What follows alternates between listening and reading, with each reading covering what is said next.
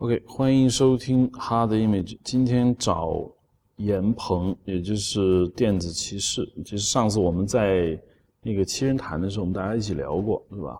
呃，今天我们找这个严鹏老师来聊一下关于《星球大战》和这个漫威的话题。因为上次我就是看了你的那个想法上面说的那一堆话，就是说，当因为那个话题主要讨论为什么在中国《星球大战》没那么受欢迎，为什么漫威会爆掉、会燃掉？那就是我们来讨论一下这个它的原因背后的逻辑在哪里？嗯嗯，就是呃，我觉得《星球大战》这个其实它那个七七年版的时候，当时就过几年，其实咱们这儿就有放映，呃，但是我觉得呢，那会儿的呃咱们这个中国的这个观众呢，对它是一种奇观的东西，因为觉得这东西很好奇。嗯，中国没有这种的，就是在。科幻的这个电影或者科幻小说里头是个太空歌剧式的东西嘛？嗯，这个东西我们中国其实以前很少有人写，也没怎么看过。嗯嗯。所以呢，那会儿有一个好奇的，所以当时还有一定的这个这个热潮。你说七七年是吧？就是呃，可能是八几年，咱们这儿放过，在就是在影院放过这个《星球大战》。嗯，对他那会儿可能就不叫引进了，他还不是。还没到那个呃，后来不是那个呃，就是哈里森福特的那个那个大片才叫真正的引进片嘛？嗯，对，他那会儿可能是不知道那那叫什么渠道了，但是参考电影。呃，对对对，但是是正经呃引引进的，就跟西部世界咱们这儿也也引进过，也放过。对对对，啊，当然那会儿呢，就是说还是有点影响，大家知道这个东西在国外非常的热，都是一种比较好奇的。当时还有人民日报还写过文章。嗯，是这个星球大战，然后表现了什么什么什么，然后当然那个论调现在看起来就很很可笑了，就写这个星战怎么反映这个 呃什么美国的这种这个问题什么什么什么等等的啊，就是它是很很不着调的。但是那会儿还是有点热度。嗯，但后来的时候，这个到新的星战三部曲的时候，嗯，咱们这儿也是，呃，可能没同步，但时间也差的不多。嗯，上映了，但是就那会儿就感觉。呃，还是不不太热，嗯，只不过有些特别核心的这个星战粉，那是因为原来没有机会在影院去看这个，终于有机会了。有一些核心的人自发的去做了一些活动啊，等等的。当时呢，我们认为呢，一个外部的原因是说，我们的这些观众，特别是那个适合那个年龄的这这些观众，没有跟国外这个同步。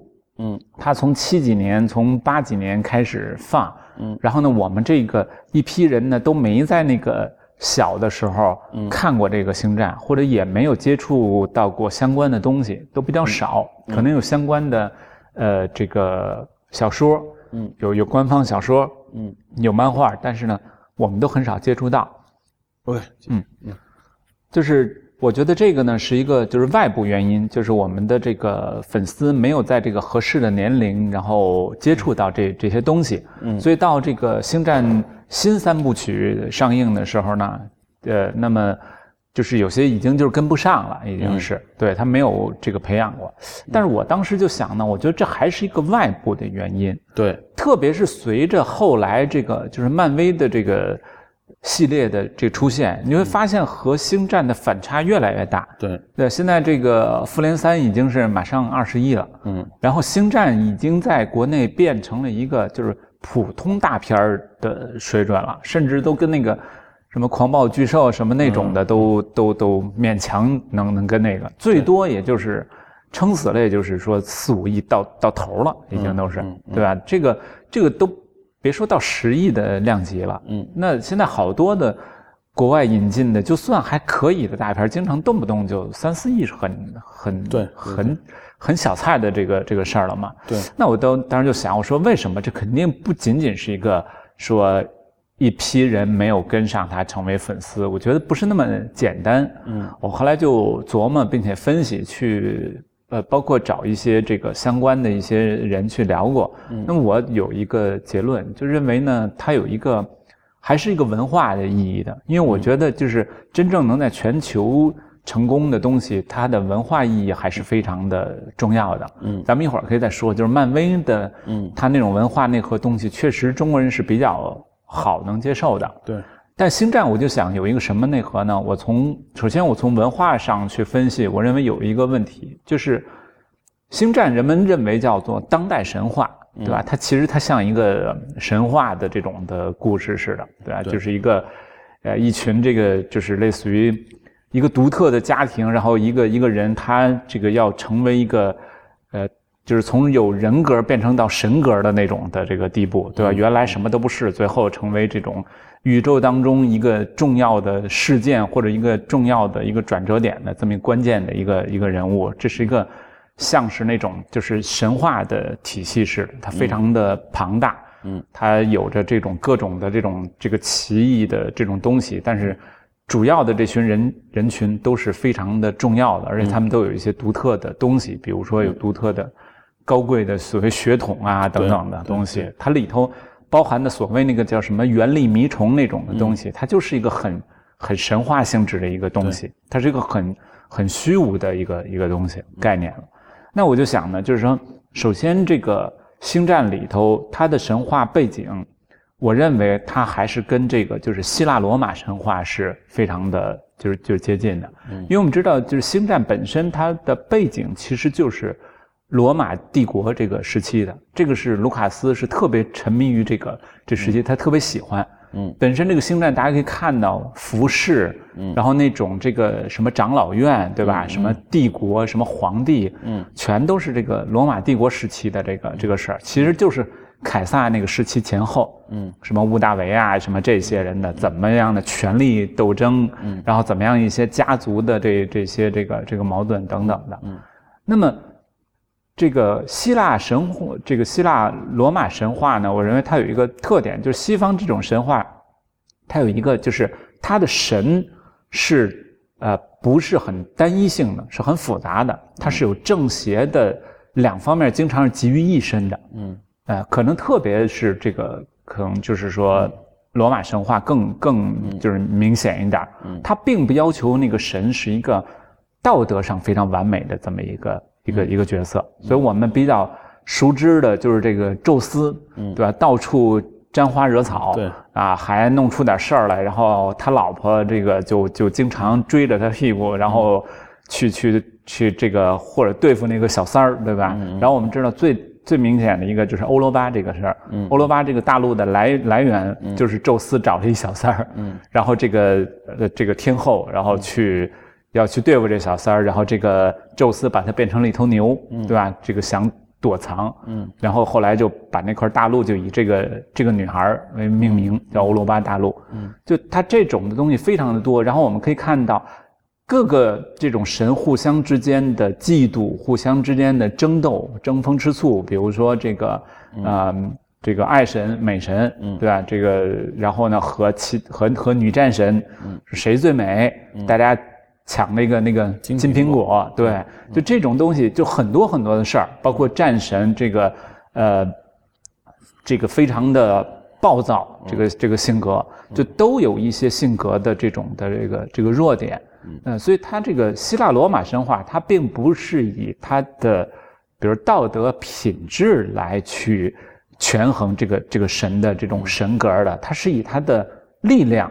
智慧等等的东西，他赞美那些东西，嗯，但是他不管你道德有没有缺陷，这是一群就是有缺陷的这么一一一一群神。这个呢，在西方，它其实已经成为一个就是默认的这种文化传统了。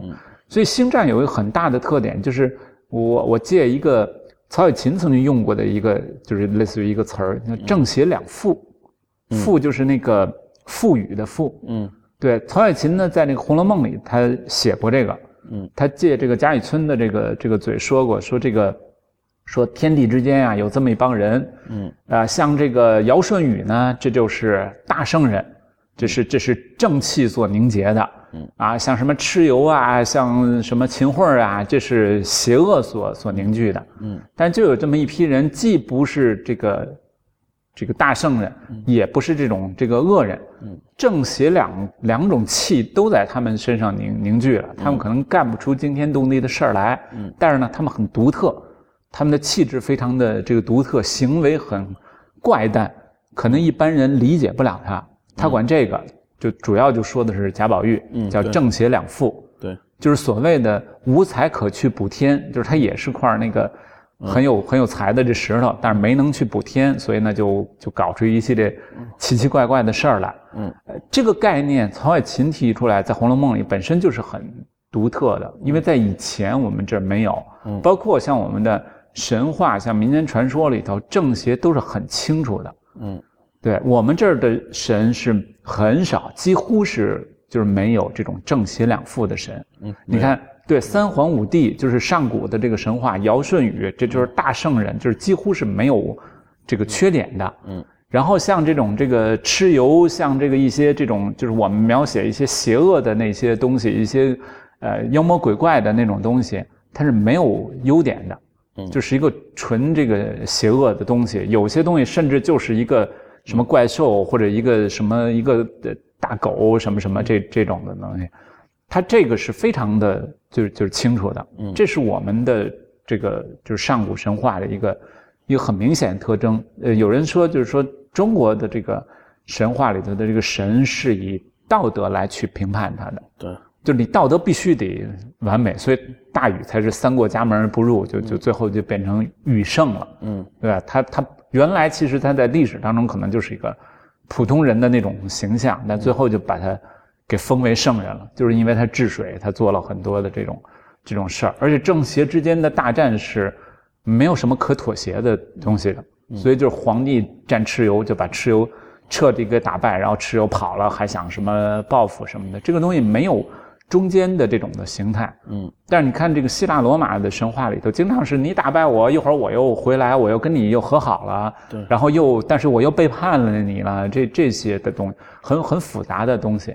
而星战，我觉得就是说，它在这一点上，首先就是国人对这个正邪两副的概念就不是特别能理解，嗯，就是在一个人身上，一些重要的人身上，它是正邪的不断的变化的，嗯，它是动态的变化的。其实这个是星战里的一个非常关键，而且很就是持续的这么一个一个东西。它就是在讲这个人会不会被引诱堕入到黑暗面，就是力的黑暗面。这个力本身，它就讲的就从始至终就讲力有光明和黑暗两个面。嗯，然后你要用好它的这个东西，但是不能被这个黑暗的这这种东西来来去引诱。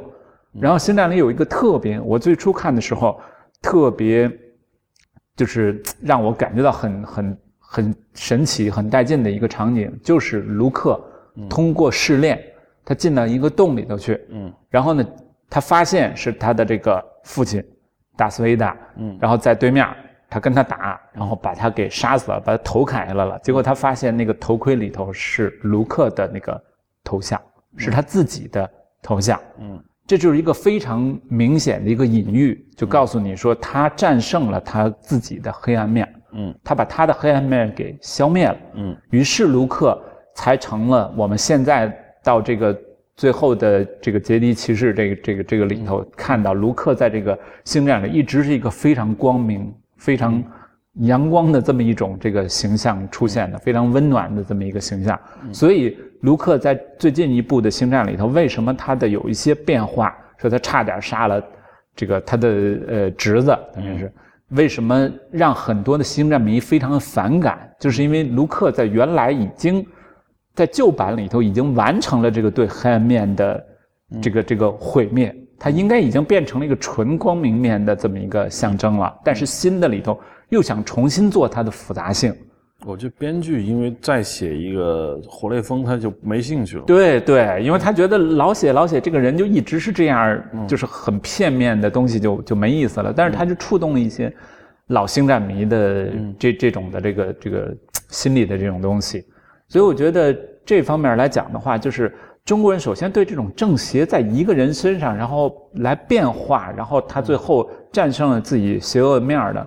这么一个故事的模式，或者里头的一个文化东西，本身就不是那么感兴趣。我觉得咱们更喜欢那种正邪很很清晰的。我是通过我自己的很多的努力怎么样，然后最后我战胜了这个邪恶的。但不是说这个正邪是一个很含糊的，他要怎么样去分辨什么样的做法是正的，什么样的做法是是邪恶的。然后最后找到一个就是选择。找到一个好的这么一个这个路径，战胜自我，嗯，这种的这个这个主题跟我们的，你可以看到我们的很多的奇幻电影，嗯，都没有这种就是主角的这种挣扎和比如说对自我的一个就是对对抗，嗯，就因为很很少。对，我想想，就是你说的《星球大战》里面的这种。阴暗面和光明面来回交织的应该是阿纳金，就是达斯维达，对，特别明显。对，他原本是一个挺好的孩子，对，后来不就把他师傅给就叫什么忘了，叫那个呃那个欧比旺，哦不，把他给给杀了，他们把他杀了，然后师徒翻脸，对对，然后后来他变成达斯维达，对，就是这个可能我因为我看就前传三部曲的时候，我在这儿有点含糊，因为我。看过他最早那个《新希望：帝国反击战》，那个是一个很喧闹的东西。对，那个可能他没有在这方面使特别大的力气。嗯，但是到卢卡斯拍前传的时候，可能他就他就是他开始，其实这可能就是他特别想表现的。当初那三部曲嘛，他第一部他的发言权没有那么大嘛。对，他是他吊着胆子拍的。对，后两部又又不是他导演。对，他只是他老师打的，他只是说呃赚点钱。嗯。他真正有话语权是他前传的时候，嗯，那这时候可能他就觉得，哎，我要把我想说的说一遍。而那三部电影之所以没有成为很成功的，应该说没有得到他最早的那那前面那三集的成功，嗯，是不是有这个原因在里面？就是他描写的过于的复杂，不符合他这个时期观众的一个，因为观众对那个太空科幻那个新鲜劲过去以后，就开始关注剧情。那你的剧情是那种，好像又是那种你刚才说的。主角不清楚是吧？你不知道阿纳金到底是好人还是坏人。对，就是你你很难去就是所谓的代入。对对，这个代入上头就有点困难，你会有点障碍。就是阿纳金他是一个，就是你会觉得他也是一个很有很多缺点的这么一个主角，而且这些缺点呢，经常是在他的性格，在他的一些软弱的这些方面，他不是那种缺点，不是那种我呃能力不行的那种的那个缺点。就是这种的是有点你不想去代入他，因为你不想成为一个他那种里头软弱，对很多东西呃看不清楚，然后怎么去去选择，就是你感觉到你不能体会到一个他变成英雄那种那种快感，嗯，而那种很自然的那那那种的东西，对，呃，有没有一种可能就是说，其实你刚才说的这种角色塑造的办法是好莱坞很。很喜欢的，嗯，是，他喜欢把一个人搞得很复杂，是，嗯，但是呢，我觉得这种操作办法放在现实题材可能容易成功，嗯，那放在那个地方就显得不太容易，因为我当时跟我弟，我们俩去看那个特洛伊，嗯，就布拉德皮特演的，嗯，然后又看了那个亚历山大，那两个都是都是当时古装片最流行的，我觉得不好在哪里呢？就是说明明人家想看一个神。对，是吧？尤其是亚历山大最明显。对对，我想看亚历山大意气风发、清廉才俊，可以看半天搞出一个精神分裂症。对对，没错，对吧？你就会觉得，哎，我不想看这个东西，呃，就影响了我看一个神的那个痛快感。是的，啊，所以这我就说，嗯，可能他们喜欢把人物搞得复杂吧。放在这种科幻啊，或者是那种造神的，或者是那种比较幻想题材上面是不太管用的。对，就是呃，一一旦没有处理好这种这个边界，就容易出问题。包括你看李安的《绿巨人》，其实反响不太好。当然有他用了那种漫画的那种形式啊，但是也是说李安想把很多绿巨人的内心的挣扎、矛盾的东西加进去，大家就觉得看起来很很累。结果你看现在的。这个漫威的电影里，绿巨人基本上就变成了一个比较简单化的，就在那儿砸砸砸的那么一个。要说那个绿巨人，我当时看完就说：“哎，这么小儿科吗？就这种人物上来，好像我很痛苦，我不知道我是谁，Who am I？这东西拍了很多年了吧？对 对啊，但是就是他也也可能有些能够能够做好啊，就是说你比如说像。呃，雷恩·利斯科特他他拍这个《银翼杀手》，他其实也是类似的东西，但是他可能就做的比较好，但是他的整个风格调子，但是你比如说就是放在《星战》这样，本身应该是一个很宏大的一个太空史诗、太空歌剧，然后它里头太多纠结的东西，就会让你觉得跟它的整个调性有一点点这个不不符，嗯，对，所以你看大家为什么？呃，最近这几部也是觉得这个就是呃呃星战的那个呃上一部，嗯，那个那个那个叫什么？就是讲那义军的那个那个什么的。你说外传吗？呃，对，那外传那那部。我知道，Rogue One。对对，那部为什么评价的比较好呢？因为那部里头你可以看到没有太多嗯纠结的东西。嗯。这个主角就是参加了一个小敢死队，嗯，然后他们做的一个非常明确的一一件事儿，但是他的悲壮感是从外在来的，嗯，他不是从内在来的，嗯，而之前的对于这个。呃，特别是我觉得，就是你刚才说的阿纳金这个这个角色，因为其实他在后面的就是这个三部曲里头，其实他的作用比卢克还要还要重。对，因为他整个是撑起了这个故事的，就是对为什么会发生那些的那个那个事情，而且他是一个。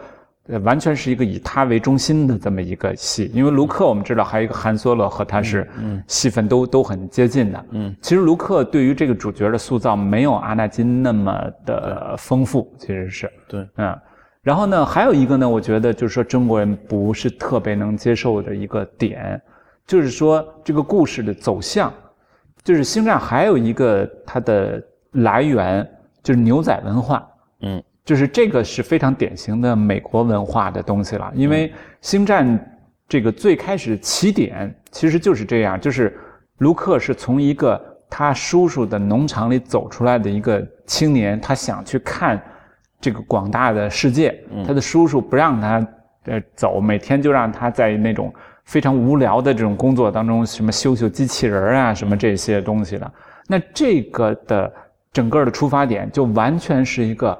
就是特别美国化的这么一个一个出发点，嗯。啊，这个呢，其实中国人是不是特别理解所谓这种牛仔文化的？嗯，虽然我们也有小镇，我们也有小镇想出来打拼的，嗯，但和牛仔文化的意义是很不一样的，嗯，牛仔文化它本身的意义，你可以看看卢克为什么他踏上这个旅程，他是看到那个机器人放了一个莱娅公主的这个影像，说我们需要帮助，嗯，然后这就是一个所谓什么呢？就是。他想出去冒险，嗯，斩妖屠龙，嗯，成为一个英雄，成为一个不一样的这么一个一个人，嗯，这个呢，就是就是星战的根本的这个一个主题是成长，嗯，而我们好多这种英雄的故事的主题是成功，嗯，这个是很很不一样的。我们的小镇叙事是怎么叙事的？我们的小镇就是我们这儿比较典型的一个就是。呃，流行文化的这种的，就是武侠嘛。嗯，那武侠呢，你可以看故事，非常典型的一种模式，就是说最开始主人公没什么功夫，或者功夫很低微。嗯，然后呢，就是呃，比如碰着一个秘籍也好，碰着一个师傅也好，说，哎，你这个根骨清奇，你这个有有有这个资质，我教你点这个东西，然后就成为一个人上人，然后这个打打遍天下无敌手，然后甚至。中间再有点什么，嗯，喜欢上哪个女孩但有可能他学武功的动力可能就是喜欢，嗯，某个女孩嗯，那么他这种的整个的过程是一个，就是从没有什么这个东西，然后到最后非常的成功，他一定要达到一个很成功的。你看金庸的这那些书，大部分都是这样的一个一个思路。呃，当然有人那会儿也跟我这个就提起来了，说古龙的好多书不是。不是这样，嗯，但其实古龙很有一一有一点很有意思。古龙的书没有成长，上来就是成年人。而且呢，古龙书的其实他写武侠，其实他的框架是外国小说。对，他写的不是中国小说。对，你看古龙的那个写作的文风，他是跟西方的，比如说侦探小说啊，对，或者是什么惊悚恐怖小说啊，有有有关系的。他写作的风格。绝对不是中国古典的那种的，但是你看，凡是什么梁羽生啊，什么更早的什么卧龙生啊、金庸啊，这些从传统小说入手的，从这个呃评书，从这个呃这种呃白话这种的角度入手的，都是类似于一个青年，然后这个就是最后变成一个天下无敌的高手。嗯，然后他这个过程打败了很很很多的人，这样一个一个过程，嗯，所以就是说，这是至少是大部分，甚至可以说绝大部分这个武侠小说的这种写的路总结一下，就是说我们的人物是必须从从无到有，对，就是要成功。那小镇，那么西部故事，比如说或者说牛仔故事的，嗯，其实。牛仔一开始是个牛仔，后面他不可能去当上市长。对对，他最后他也可能还回到这个里头去，回到这个故乡来，而且他也没有增长什么。比如说他得了一个什么头衔你说卢克最后有什么头衔虽然说可以算他是什么呃阶梯大师啊什么，但是你也没看到说他呃就就怎么样了呀？因为你可以看到星战最后那个大家欢呼那个，虽然卢克是站在那儿。但是他还是一个就是普通人啊，他还是一个没有给他什么这种多了不得的头衔，也没有什么呃收获了多少钱什么什么这种的东西，他还是一个就是说是一个冒险历程，他甚至有可能是走一个圆环，他所收获的真正的是他的冒险的过程，嗯，是他打败了比如说敌人，是他自我的这种成长，嗯，而我们最开始的那个路子经常是。这个人不受重视，嗯，被人欺负，他经常有一个负的一个嗯。动力在在他身上，一个负的作用在在压着他。这么一个这个这个小孩儿，那个金庸的好几本书就是最开始一个小孩儿，甚至一个小娇花，嗯嗯，然后就是别人都看不起，然后忽然有一天他发现谁误打误撞临死之前把他这个内力给了他了，嗯，他慢慢的他就就就不一样了，嗯，他成为了一个不一样的人了。他一般的开始都有一个。他想要成为的一个目标，嗯，我想要成为人上人也好，我想要让我们家里头或者让我的妈妈不再什么挨冻受饿也好，他一般都有这么一个追求的的东西，嗯，他要往上去去走，才能达到这个这个目标，嗯，而这个牛仔的冒险的这故事，它其实不是一个往上的，是一个圆环，是可以是一个平面的，嗯，这么一个一个感觉的东西，对他打败了那个敌人，也不见得他就。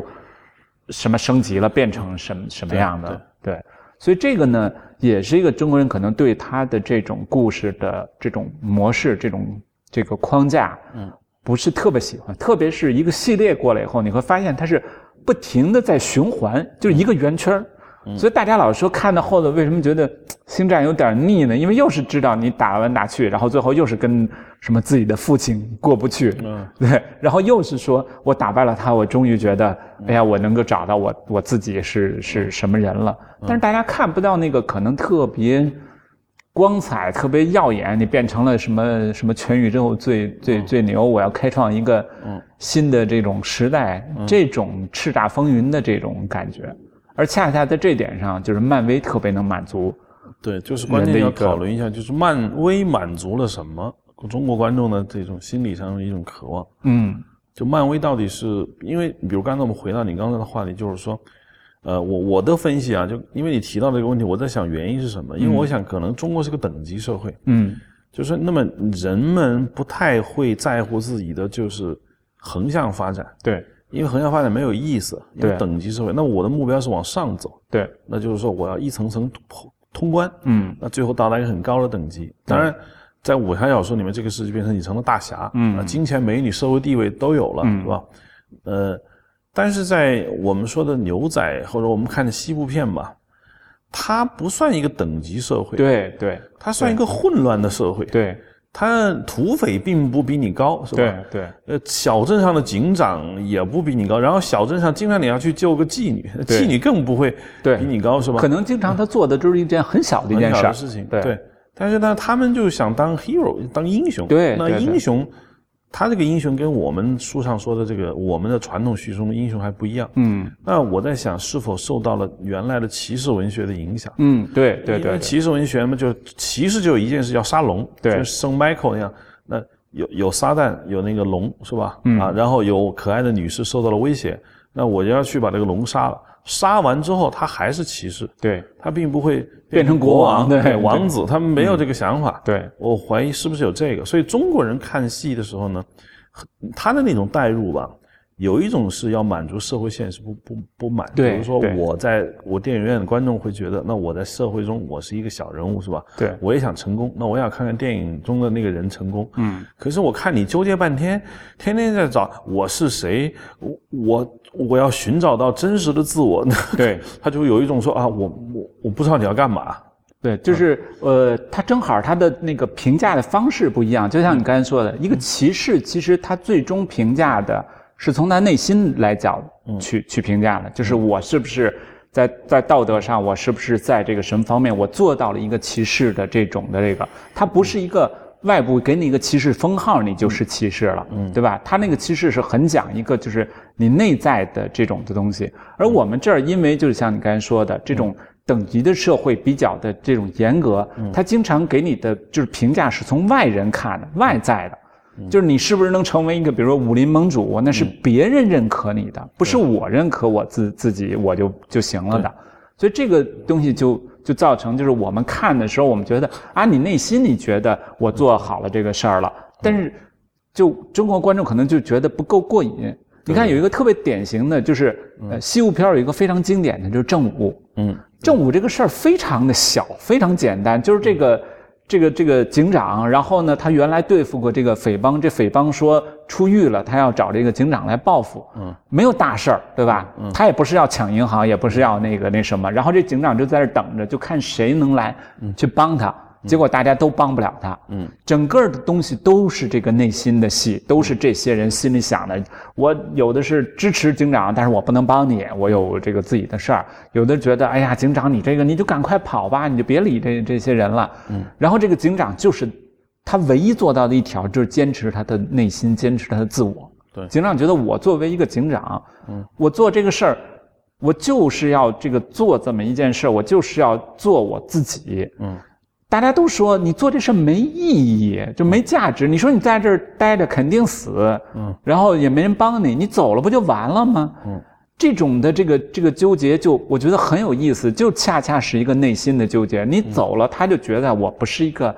正直的人了，我不是一个警长了，就是我对他们妥协了，嗯，就觉得我原来做的事儿就好像是错了、有问题似的，他们一来就把我给吓跑了，嗯，所以这警长一直坚持到这个这个最后，对对，所以我们看这个正午，他恰恰就是反映这种就是骑士的精神，他可能不是对一个很大的一个事件，也不是对一个外在有多大影响的这种的事件，其实那些人来了，如果他他不在，他也不会。什么学习小镇什么的，对吧？那些人可能就是找他的晦气，没有就就就算了。嗯，但是他就是一个信念的一个一个坚持了。对。而在我们这儿呢，就是这个没有好坏的这个区分啊，这是两种模式。我觉得，就是一个是在内在的那种的斗争和纠结，然后最后完成一个自我。而我们这个呢，就是武侠的模式相对来讲比较外在一点。而我觉得漫威的这种这个。超级英雄他可能比较适合就是现代人、当代人的东西，它也比较外在，所以它跟咱们的武侠的那种感觉，嗯，就是有点像，嗯，因为漫威其实好多的英雄也有一些本身其实是有一些有深度的东西的，嗯，但是呢，漫威这个做电影的选择，我们看到他是没从哪方面角度考虑，嗯，呃，一个是你看他最开始用钢铁侠来去开篇，嗯，然后钢铁侠这个。这个人真的就是东西方都很吃的这么一种人设，嗯，因为他本身是个高帅富，但是呢，他从被敌人关起来，嗯那我们看到他开始就有一个富的这种压力了，嗯，在这儿了，这就跟武侠一样，你就最后变成什么都不是了。那些人让你交出你的这种研究的这成果来，把你关起来，然后最后你用自己的这种成果，你武装了自己逃出来，然后你用自己的实力吧，呃，也钱，然后。你研制出来了更强大的东西，最后把敌人全都打败了。嗯，然后这个一个高帅富的这种形象来来出现，大家觉得这个东西很爽，嗯，很很过瘾。但是他又不像原来的那种的这个高帅富，让人觉得他是呃光是花天酒地，那么让人去去讨厌。嗯，所以这个东西本身就。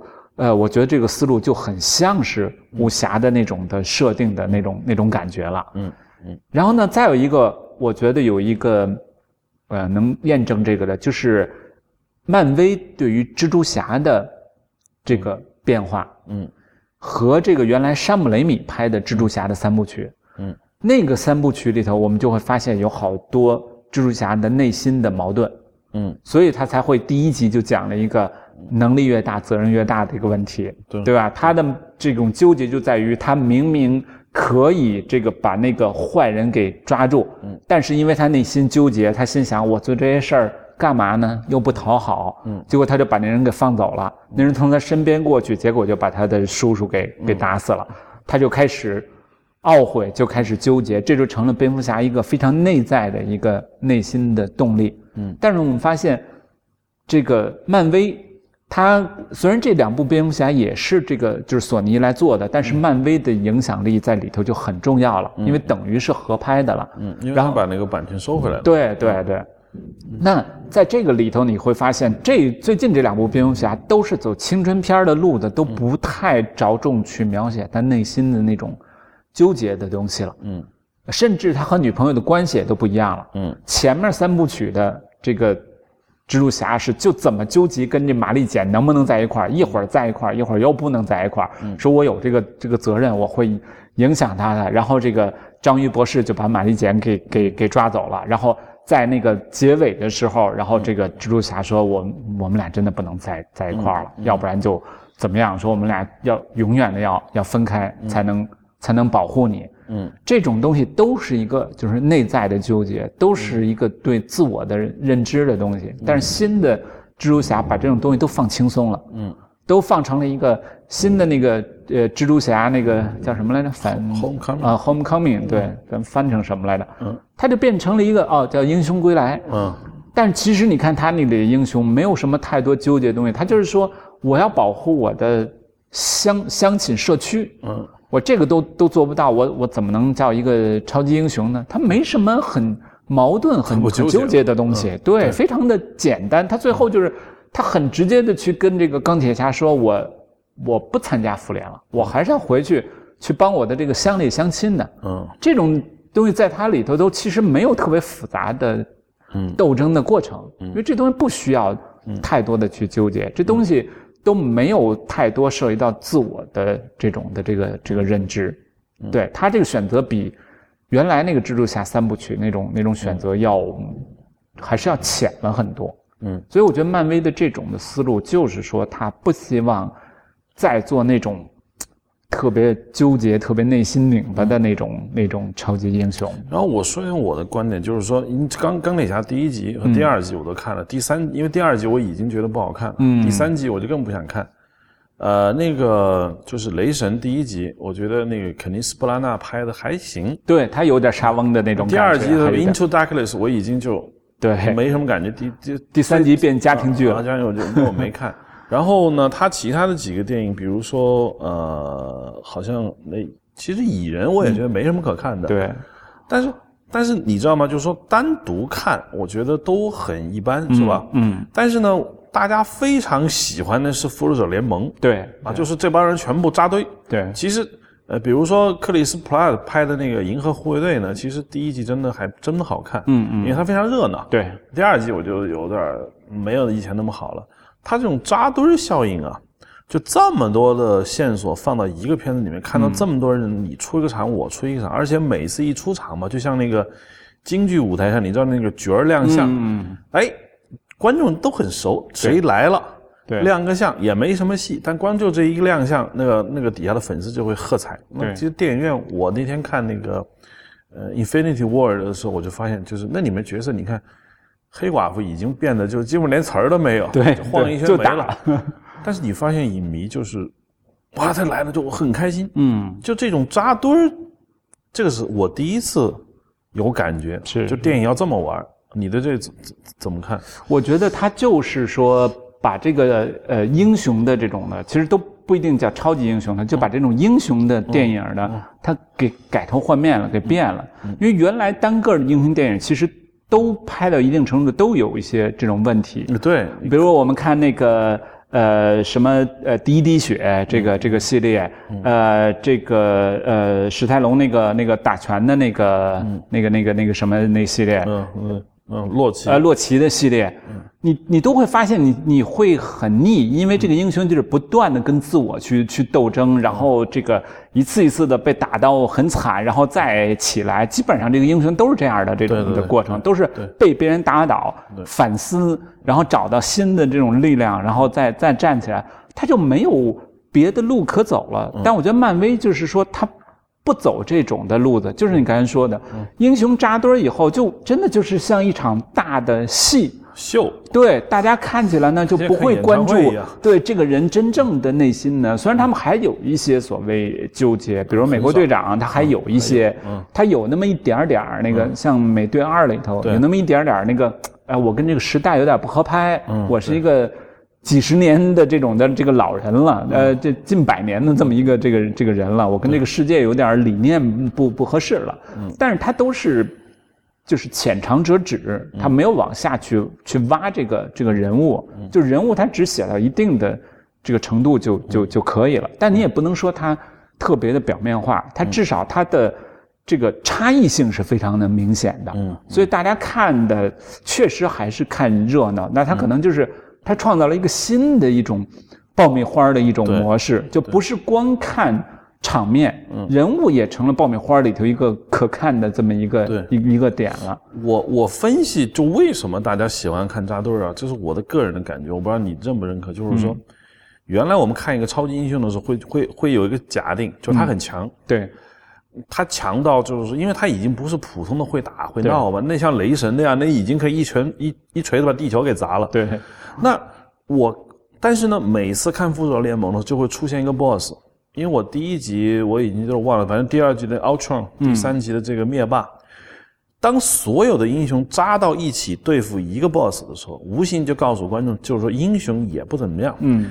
这个事儿得大家一起来。对，那换句话说就是说，观众突然感受到说，我英雄也是也有不行的时候，嗯，英雄也得凑齐了一块儿，嗯，那么给观众一种认同感，就是说，我是弱者，英雄也是弱者，嗯，英雄必须扎堆儿，就是在一起传承一个拳头，才能把这个事打赢，是吧？那无形对于观众来说，他就有一种亲近感，嗯，因为我你们不再是那种说。就就你一个人单挑这事儿就办了吧？对。当所有的英雄扎堆儿，尤其我们看到荧幕上那个那个灭霸一拳把这个斯塔克砸在地上的时候，我们想哇，原来哇你也衰嘛？对。啊，那我然后开始有音乐，我说不行，我们我们 Avengers 我们要一起上，观众就燃了。就是我觉得他是故意把英雄往底下拉，嗯，以找到跟观众的这个距离感的贴近。对，这是我的一种感想。对。你像那个有一个那个就是反例，就是大家为什么觉得 DC 的这个做的不好？嗯，其实就是你会发现 DC 它还是那种就是传统的英雄的这种这种模式的。你看他在这个呃蝙蝠侠大战超人这里头，就是挖这两个人的内心的纠葛的东西，对矛盾的东西，童年的阴影什么什么这种的东西，他这个方面的就确实做出来，大家觉得。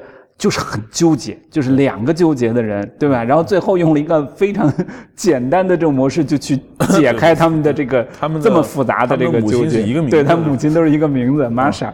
对这种的呢，就是让让观众就觉得，这怎么说呢？就是会觉得很很有点可笑。嗯，就是没有这个纠结呢，你你很难把它特别完美的。嗯。破解掉，然后让观众来释放出来，嗯，就是一定程度的纠结，其实观众是可以接受的。但是他那个的大半部分的场景都是在这两个人的内心的怎么怎么样的，特别是蝙蝠侠的这种这个形象，你就感觉到特别苦大仇深，就有一种这个不能很舒缓的这这种感觉。对。但是你看，你像诺兰的那个蝙蝠侠三部曲，嗯，他也有纠结的地方，但是他是还是针对一个。小丑的这样外在的，就是他的关键是我怎么破解小丑给我设定的一个道德困境。嗯，这个东西还是还是外在的东西的，他没有太多。诺兰那个还是没有太多纠结于他的呃蝙蝠侠的这种的过去童年阴影，虽然也提到了，嗯，但是他最关键的东西还是在讲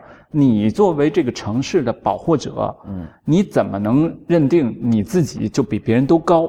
嗯，然后你怎么能在这个你的亲友的这种呃，你的女友的这种性命，还有什么警察局长的性命和普通人的性命之间，你怎么才能做出这种选择？小丑告诉你说，你也不是神，你也不是完完美的，你做不出非常完美的这种选择来。蝙蝠侠就认为我在最这样的这种极端的这种这种情况下，我我宁肯牺牲，嗯，这个比如说自己的这种这种亲人，但是我要。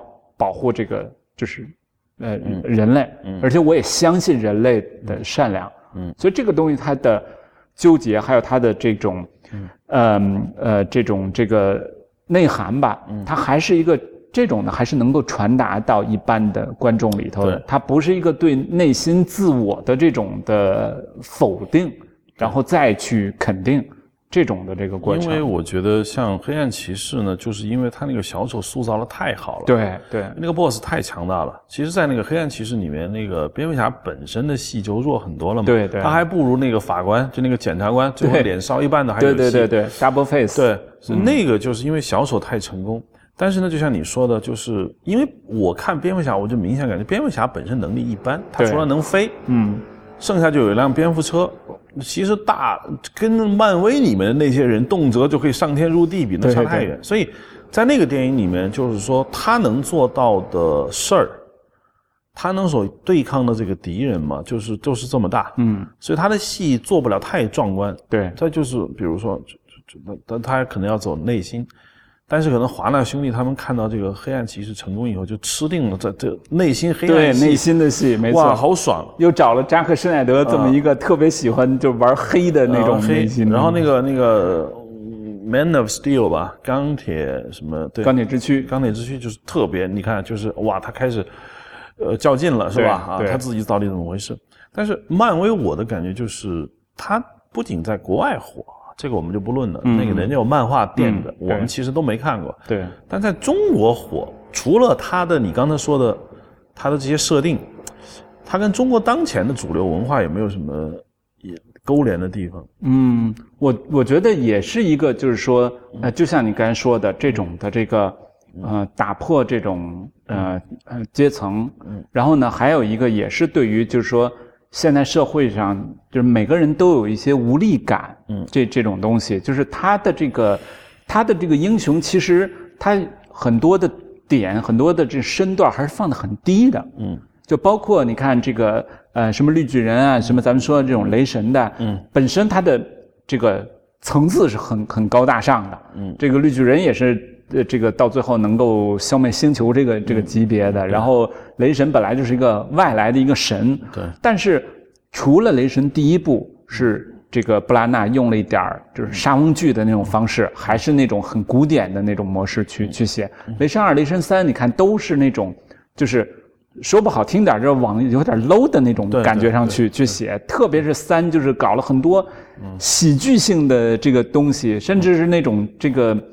呃，怎么说呢？就是像一个很戏谑的一个一个闹剧，嗯，甚至有点欢闹剧，嗯。你看《雷神三》里有一个点，我觉得很有意思，就是雷神当回到这个艾森加尔的这个这个时候，嗯，他的弟弟就是这个洛基给他演了一出戏，嗯，来去笑话他，嗯，对吧？弄了一个幻象的那种的东西，让他以为是那样的，他他爸在在那儿怎么怎么样，结果他发现是这个。这个我觉得就是这意思，就是解构啊，这种东西。嗯，就是雷神也变成了一个很普通的一个人，然后呢，他呃什么兄弟反目，然后他姐姐又来闹，然后他跟他爸爸又有这种这个信任不信任的这种这种关系，他把这个就变成了一个就大家都能理解的东西，就刚才咱们说的家庭剧的这种的这个思路。所以漫威里头的英雄虽然看起来就是很这个。很都很厉害，但是他不太天马行空，嗯，他还是能够接近我们的这种的。就是 DC 反过来，你看，其实包括这个比较成功的这个神奇女侠，嗯，她都还是太高大上，嗯，太古典主义的那种英雄的那那那种的东西，嗯，动不动就要我还是要拯救这个人类，特别是超人这种的，就是宁愿所有的人就是宁愿天下人负我，我不负天下人，就这种的感觉，就还是一个。古典主义悲剧英雄的那种的这个这个心态，嗯，但是你看这个漫威里头，特别是这个钢铁侠，嗯，钢铁侠是一个就是很有原则，但是又很灵活的人，嗯，他甚至能到时候能能做出一些妥协。嗯，能做出一些很这个出乎人意料的一个事儿来，他不去硬硬扛去，嗯嗯，就是非硬扛的时候他才去硬扛。但如果这不行，说我花点钱，或者我就不跟你打了，我就跑了，或者说这个地儿挺丢面子，那我丢面子就丢面子吧。钢铁侠是一个能放得下的这么一个一个角色，不是那种老绷着的那种角色。你看超人是放不下的，超人如果。被人比如说在嘴巴上啪轻轻来小嘴巴，那他一下就怒了，他的那种神格就就出来了。对，所以你看那个呃蝙蝠侠大战超人的时候，不就是因为咵一下让他流血了，然后他就一下就怒了，就就变成一个狂怒的一个状态。那种意思就是说我就是神，你怎么能把我给打流血呢？这个蝙蝠侠问他一句：“你也会流血吗？”就觉得特别挑衅他的这种。但是这个漫威里头是把这种东西给，其实他也有那样的角色了，但是他把他给尽量的弱化了。不管什么牛的什么红女巫啊，什么什么的人，他都让他找到一个生活的点。那红女巫就是他和幻视的爱情，嗯，就变成了两个。呃，这种这个挺挺有点孤僻的，跟别人不太合得来的这么两个人，然后这种感情的东西，应该说它里头也有纠结。比如说，我觉得，因为美国美国队长第一集就很不纠结嘛，对对，那很简单，对，第一集不成功，但是罗素兄弟拍了第二集和第三集的时候，觉得哎，这个尤其第二集就特别好看嘛。但是他的好看是外在，就是说他们那个什么局里面的老板是一大坏蛋，对对，要陷害这个美国队长，美国队长要带着他们那帮人奋起反抗。那他矛盾是外在的，美国队长从来没有质疑过自身的正义性，对，对他自己是很清楚自己是是谁的，对他没有质疑过。那么，但是从所有的角色来看，小罗伯特·唐尼依然是最红的。嗯，首先他片酬最高，对，第二人气最旺，对，是吧？然后，我觉得成功要分析为什么小罗伯特·唐尼成功。其实所有的角色吧，呃，除了他，你可以说。他成功了，剩下的角色你只能说，反正拍也拍了，不错，嗯啊，你你把那个克里斯伊文斯说每个地方换个人，其实观众也能接受，是吧？只要跟他一样帅就行，跟身材一样好。雷神，因为他关键是那个 Ham Ham Hemsworth 太帅，对，啊你就别换。但是真正角色跟演员合二为一的，就只有罗小罗伯特唐尼。对对，这个我得得请教一下，就是你要怎么看？为什么他最红？他满足了观众一个什么样的心理需求？就这个家伙是个成功人人士，对对对。但是，蝙蝠侠也是个成功，对呀，也是家家产，对，也家产万贯，对。但为什么蝙蝠侠你就觉得没有人太在乎他？但是因为对蝙蝠侠经常换人演，对。克里斯丹贝尔演了，你也不觉得他要怎么样？对。但小罗唐尼哇，你知道那受欢迎的程度？就是你再想不出来别人去演蝙蝠钢铁侠是什么样了。他一他你我反正我看电影的时候，我也是最注意他，就他他。他俨然是个队长，准确的说，Avengers 并不是以他为头的吧？嗯，但他俨然是精神领袖。第二呢，就是说你会觉得他做什么都对，那好，观众就好吃观众。就我想知道，就是他为什么那么吃观众？这个是一个什么样的一个心理学？我我觉得就是呃，他这个钢铁侠的呃，这个这个塑造就是特别的多方面，就是把几个方面都照顾到了，就是其他的。超级英雄还是有点儿单一化，嗯，你像美国队长，我们看惯了吧，就老觉得他有点儿，就是太板着，对，他就像一个军人那样，就是什么时候都是这样这个绷着的，而且他，他永远他觉得他自己是是是正确的，就是他是占据了一个。有点那种道德的那种高度似的，嗯，特别是呃，当他们这种分化呀、这种矛盾的时候，嗯，然后你看这回回来的时候，给了一个高光的这种的这个对。这个亮相，就是它代表了一个正义道德的这种东西，但是这种东西就容易让人有点腻，就觉得你老是这么这个绷着高大的这种的，就是它不太容易让人能很亲近它。对，这个我觉得钢铁侠恰恰是他又有这种。这个就是咱们刚才说的，他又有原则，他是一个非常有原则的这个人。为了原则，他可以去死，嗯，可以去放弃，呃，金钱，甚至放弃爱人的这个这个生命，嗯，对吧？都都可以。但是呢，他又不会像那个美国队长那样，就是几乎没什么可商量的。你看美国队长好几次跟人别人冲突啊，嗯，就是他那个话说的都很绝，嗯，你这样做是错的。你这个绝对是是不行的，嗯，我就是这个这这种这个原则，我就是对我就是这个正义的化身，就就都是这种的这个态度。但小罗伯特·唐尼演的这个钢铁侠，他是就是他是可以变通的，嗯，他在一定程度上他理解人性的东西，嗯，他觉得人性就是有弱点，嗯，那钢铁侠自己就是他我我知道我自己就是有有弱点，喜欢美女，喜欢。这个香车对吧？喜欢这种这个 fancy 的这这这些东西，嗯。啊，但是这这跟我是什么人并不矛盾啊，嗯，并并不冲突啊，嗯，甚至他可以理解别人的一些问题，嗯，就别人比如说做不到的一些事儿的时候，嗯，他不太会去勉强别人去去做，嗯，所以你看为什么这个钢铁侠和美队在这个。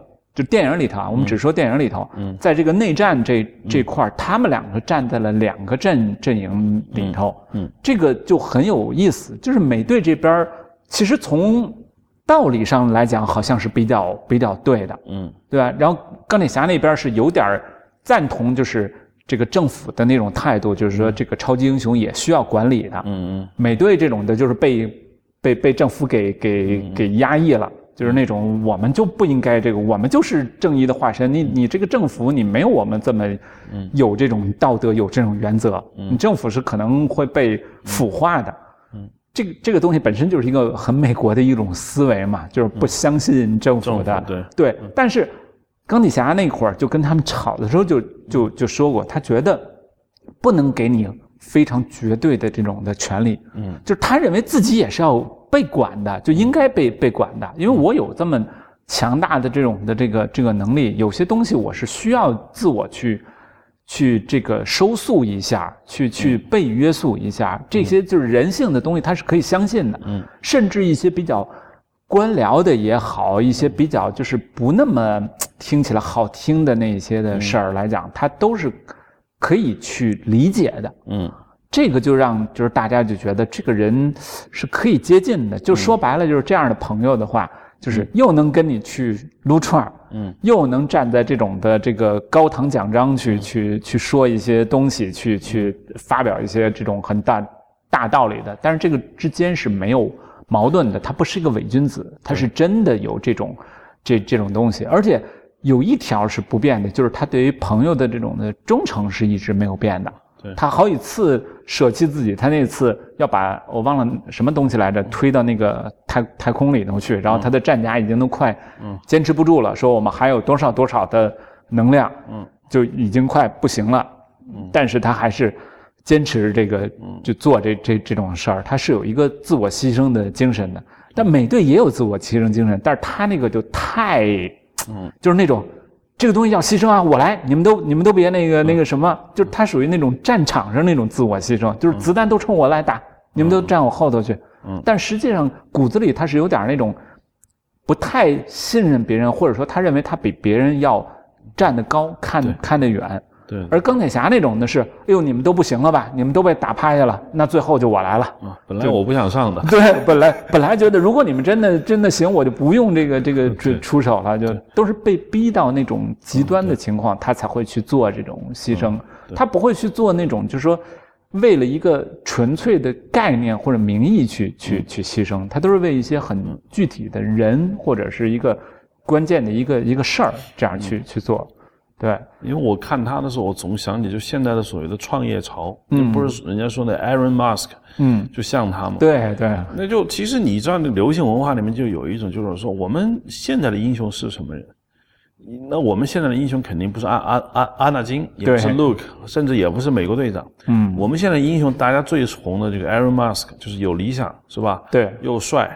然后呢，又跟我很亲近，万一他哪天看上我，给我投几千万呢？就你是能接近的。对。那这种叙事，其实在钢铁侠身上就能明显的看出来。而其他的那些人物，我觉得，包括就是我看了那个奇异博士，他还是原来的那一套。对对，他还是一个很高大上的一个一个，他责任感那么强。对。所以所有的角色都不是那么强，就是因为但是就小罗伯特唐尼太强了嘛。嗯。呃，第二点就是，我觉得以前我们讲叙事，我上次不提一个观点吗？就是漫威电影已经没有叙事了。因为说句实话，新一版这个 Infinity War 叙事很差，因为人太多，你们有些人根本说不上几句话。对。但是它有个好处，就是说，哎，它让观众去消费一个什么细节？嗯。就谁跟谁对了一下眼儿。对。是吧？啊，这里头神盾局它是搞什么的？它里面有哪些？哇，这谁跟谁？谁跟谁？谁跟谁？它拍的是关系。对。他不在乎这个故事本身怎么样，故事反正你也知道，大 boss 总有，反正得死。对对对，他拍的是一种，我觉得叫做细节，就是他他无数个东西。其实我那天看黑豹，我也是觉得这这成立吗？对，哎呀，算了吧，你不理嘛，反正就你说有就有。黑豹其实我觉得也不是很成功，那个那个国王的那个那个瓦坎达的那个国王的那个塑造，但是我总觉得他不断的给你新东西，就是说，哎，我这儿有个瓦坎达，是吧？我这儿有个宇宙，那儿有个宇宙。把这些东西都混到一起的那个信息量非常之巨大，你要花时间去消费的，就跟我们刷微博一样，或者早上刷朋友圈，甚至刷什么公众号，你每天早上你是在看这些东西，这些东西并没有故事情节，但是你会感觉很充实。啊，看漫威电影我就这种感觉，就是你很充实，因为他他人多事儿多。对对对，嗯，他我觉得确实是他对于这个就是叙事的一个一个一个发展，因为我们以前的单部的这种的这个超级英雄英雄也好，这种叙事确实还是一个比较。就传统的模式的，我要讲一个故事，在这里要塑造一个人物，这个呃故事的结尾呢，这个人物要有所变化，然后呢，他要达到一个什么目标，就是基本上还是这种的。但漫威它现在等于它的叙事不是以单部来去来去计算和和衡量的，经常你会发现单部这个这个一个叙事其实没有真正完成。其实，对，就你比如说这个就是奇异博士，他虽然最后这种这个这个成功了，但是你总觉得这个。刚是他的，其实等于刚是他的第一次试炼。其实，对，他他刚是我取得了这个称号，对，奇异博士这个这个称号，嗯，他必须得在后续的才来去去发展。就是像你刚才说的，美队一单看其实没啥意思，对。但是你把三部曲连起来看，哎，它有点起伏，对。第二部是面对一个背叛，对。然后第三部又是一个什么什么样的这这种的过程，然后这个呃。呃，这个银河护卫队也是那样。嗯，第一部说了啥事儿了？我现在都记不起来，就是一帮人特别热闹，然后到处跑，然后最后完成一个事儿。第二部就出来他他爸爸的这个这个这个故事了。他都是要把叙事放在一个很大的一个一个当中去去看的。他角色其实有变化，但是这种变化大家讨论都是说，哎，这部和上部有什么不一样？比如这部的美队留胡子了。嗯，这本身就。象征了他的一些变化，就是他的一些成熟，对对吧？他就是跟原来那种就是有点愣头青的那种的样子，感觉就就不太一样了。对，原来是那种特年轻的那种的那个帅的，现在就有点成熟这个男性的帅了。然后钢铁侠其实也是这样，钢铁侠其实也是有有变化的，但是他变化在一部里头变化其实变得很小，对，很很不重要。对，所以我觉得他现在叙事的这种的，就是。跨度变成了一个三部甚至五部电影，我们才能看出来一个大的一个叙事方向，一个一个思路的东西。所以在就像你说的，在一部里头，这个叙事是不是很完整，是不是逻辑很严密，它不重要了。对对，大家都把它没当做一部完完整整的电影来看，都是当做前后的这种这个联系来看。我觉得这有点像我们以前看那个。嗯，就是武侠那个小说，嗯，原来有的时候那武侠是一下分好几本的嘛，四本五本的嘛，对吧？然后你看到那儿，就是比如说有一未完待续的时候，你你就没把它当回事儿，你就等着这个再看下一步，再怎么编，再再怎么出来。这跟我们现在看什么网文啊什么的也是相似的，网文动不动就一百万字，就就就很很轻松的这样的，就跟原来那种。比较经典或者比较古典或者比较这种正统的这种文学的叙事方法是是是很不一样的了。它可以留一个口儿，它可以根本不管，比如说随便挖坑说这部，比如逻辑根本就不对，有问题。他下一步，他可以把它圆回来。他告诉你说，其实有一个东西你不知道。嗯，我我告诉你了。嗯，这就打破了他就是原来那种叙事的构造了。原来是我必须得编好了。对，我把后面都想好了，我才能去写写这个上。然后我才能够决定，对，现在根本不用写到哪儿算哪儿。对，下一步甚至都不是你了，是别的编剧导演来圆这个坑了。对，你看罗素兄弟他做这个复联三，说跟之前有很多的其实一些细微的设定是有问题的，比如说幻视就显得不那么强，对，红女巫也显得不那么强，但是他完全为了这部里头就必须得压抑他们两个的能力嘛。对，就我这部里头的重点是谁？你们在我这部里不重要，那对不起，你们俩的戏就少点你们的能力就弱点也许下一步你们俩就特重要了，我就怎么使劲的拔高你们俩。嗯，这个东西完全就是说为了他的一个大局的这种的这个这个出发，他根本不用考虑说这个对于这人物塑造是不是很很重要了，因为这些东西只要不是那种致命性的对人物的。损害和这种这个颠覆性的这种的东西，它都不太会影响它的这种电影的发展。最后问，最后聊一下，就回到《星球大战》，就是因为《星球大战》呢，因为漫威那些漫画都在，其实他们不是也公布了一个漫威宇宙嘛？后面要拍什么什么都告诉你了。《星球大战》呢，因为呃，最后的 Jedi Jedi 武士他拍完之后，后面的故事我们还不知道。嗯。然后他听说，反正他们那个制片人，呃，Catherine Kennedy 不断的炒导演嘛，就你不行，走走走。就我现在特别想预测一下，星球大战后面还要怎么编？因为我现在是，因为他现在启用了一个女生，是吧？对。呃。走的还是一个就是寻找自我的这么一个路线，寻找父母，寻找他自己，对，就是我是谁，呃，我从哪来，我要往哪去，就这保安三三三三问题，就是我特别想意思是，星战在后面还要说什么？嗯，这个当时就是说迪士尼收购星战的时候，大家有一些猜测，因为担心它会启动一个就是。青少年版的这个这个星战，嗯，现在有一定程度上，它那个就是是这么做了。呃，你看这个，就汉索罗就是一个年轻版的，但是没有那会儿的粉丝们猜想的那么青少年。嗯，就原来想的是一个 teenage 的那种感觉，甚至是一个类似于 YA 小说的那那种的感觉的，就是可能是一个。十二三岁的那么一个少年的故事，原来有过这种猜测的。嗯嗯。但是我们会发现，就是说，在真正的他出来的这两部里头，刚才你说那 Roger One 和和这个就是星战八也好，还有这个韩 Solo 的这个这个单的这个单集的这个故事也好，没那么 teenager。对。我觉得他们还是做了一些分析，做了一些考量，但是呢，肯定是要拉回到一个就是相对比较年轻的一个。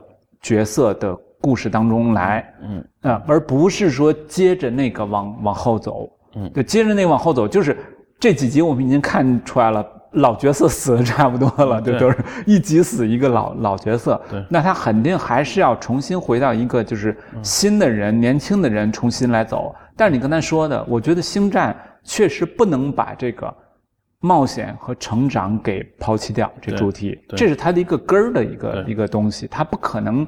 完全像别的系列，就我们说像像漫威系列，它而且什么主题都可以聊。对，而且迪士尼也要做自己的差异化嘛。他为什么非要把星战这个世界发展的跟漫威世界一样呢？他不会的。嗯，对，所以我觉得他会做一个差异化的这种的东西。他肯定还是想走。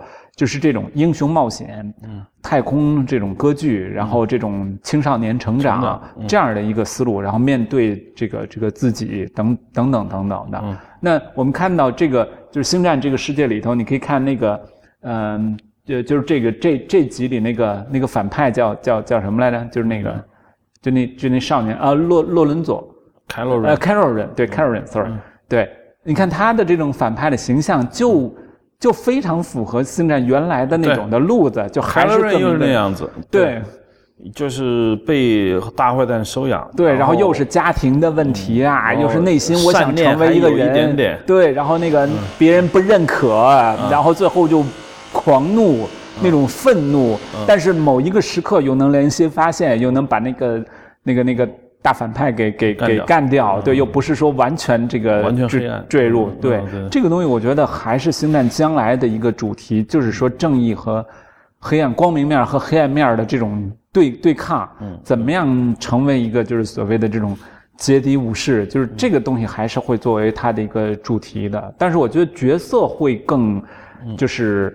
嗯，不像原来那个那么集中。嗯，这个我觉得，呃，卢卡斯原来也说过，确实是这个就是 Skywalker 这个家族的家族史很可能会慢慢的终结。对，就是说会有一些别的新的人，对，然后呢，就是再开辟他们新的这种的这个故事。好，OK，好，嗯，OK，我们就聊到这儿，不知不觉又一个多小时了。好，欢迎收听这一期 Hard Image。呃，大家希望大家在 Twitter 或者是微博上关注我们，直接搜索“印象”。本节目在 IPN.LI 上播出，谢谢收听。